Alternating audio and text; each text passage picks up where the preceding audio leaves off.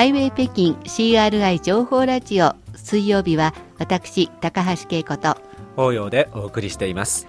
ここからは中国人物辞典をお届けします。その時々の話題の人物を紹介していきます。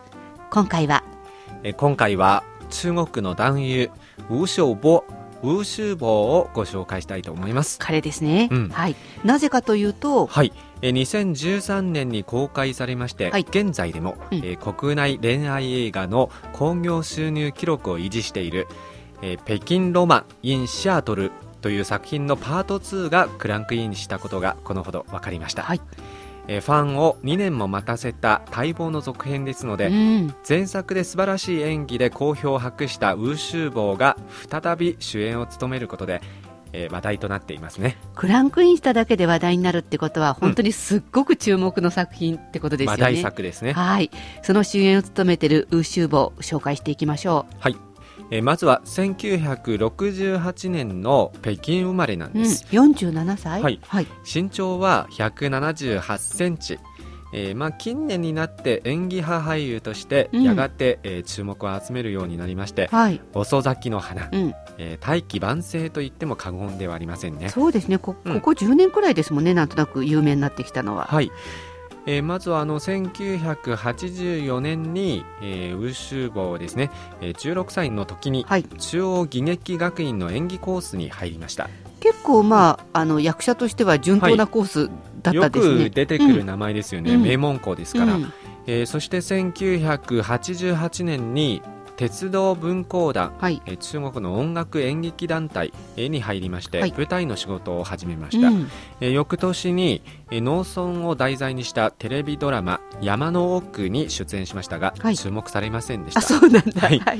不発だったんですよね。えー1995年に、うん。えーやはり文工団の仕事を彼は辞めました。27歳の時、じゃあきっと30歳をを控えてどうしようかなと思って山の奥のテレビドラマもヒットしなかったしやめとくかって感じだったんでしょうかね。そうですね。ここで何かのきっかけがあるのだなと思ったら、うん。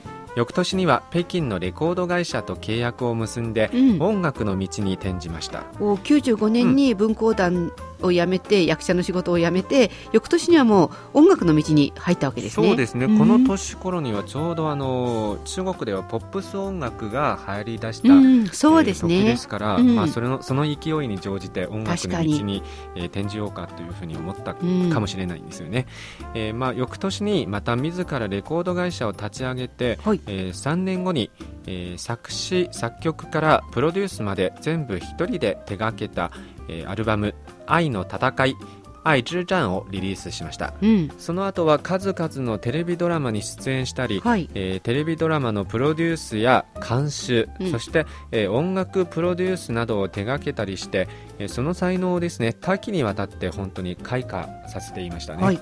えーところでこの頃はですねまだ名俳優としての地位を築いたとは言えませんでした。才能多岐にわたってと言っても、なかなか俳優としてはまだこの時注目を浴びてなかった。まあ、バックで活躍していたような感じなるでしたね,、ほどね。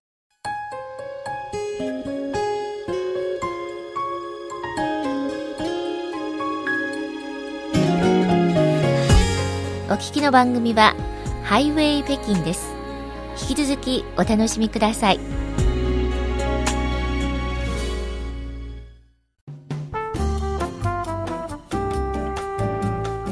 ハイウェイ北京 CRI 情報ラジオ水曜日人物辞典をお届けしています。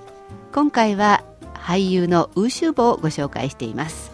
さて、えーまあ、はい。若い頃に名門の学校に入ったんですけど、役者としてはあまり芽が出なくて、うん。音楽に転じてから意外と注目を集めるようになったみたいなんですけど、それがまた役者として注目を集めるようになったのはどの辺からだったんでしょうかえね。彼はですね人気が出るということだったら、うん。まあ、2000年以降のことだと思いへますね。ー。えまずは2009年から、うん。ウーシューバーをですねスパイ、えおーそれから夜明けが訪れる前にこれは作品の名前ですけれども、はいえーこのテレビドラマのヒット作で主演を務めて、えー好演技を見せたことで、えー脚光を浴びるようになりましたでももう40歳を超えてますよね。そうですね、んこの頃はもう結構年を取っていたんですよね、はい。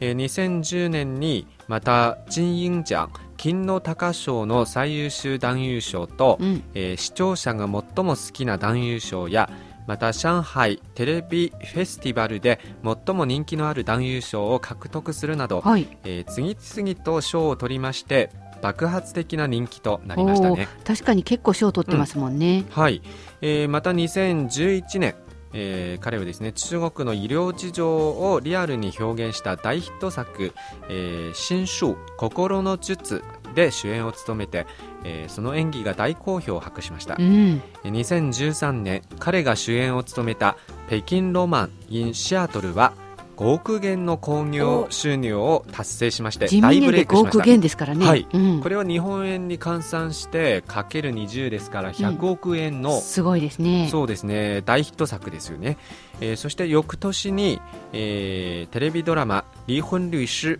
離婚弁護士」が放送されまして一気に、えー各視聴率ランキングのトップを一掃し全国的な話題作となりましたまあこの辺からももううん役者として有名になってきたって感じですね。まあ、現在は話題沸騰中の男優と言っても過言ではないと思いだますね。ってそのパート2がはい、クランクインしたよってだけでこんだけ話題になるんですからね。そうですね。うん。まずはこの北京ロマン in シアトルといううー作品ですけれども、はい実は中国語のタイトルは、えー北京遇上西雅图という作品ですけれども、この作品はですね、えー女優タンウェイタンウェイとの共演作で、はい。えー制作費は3000万元の作品です。6億円くらい？そうですね、えーでこの興行成績は5億元ですからこれから見ると、うん。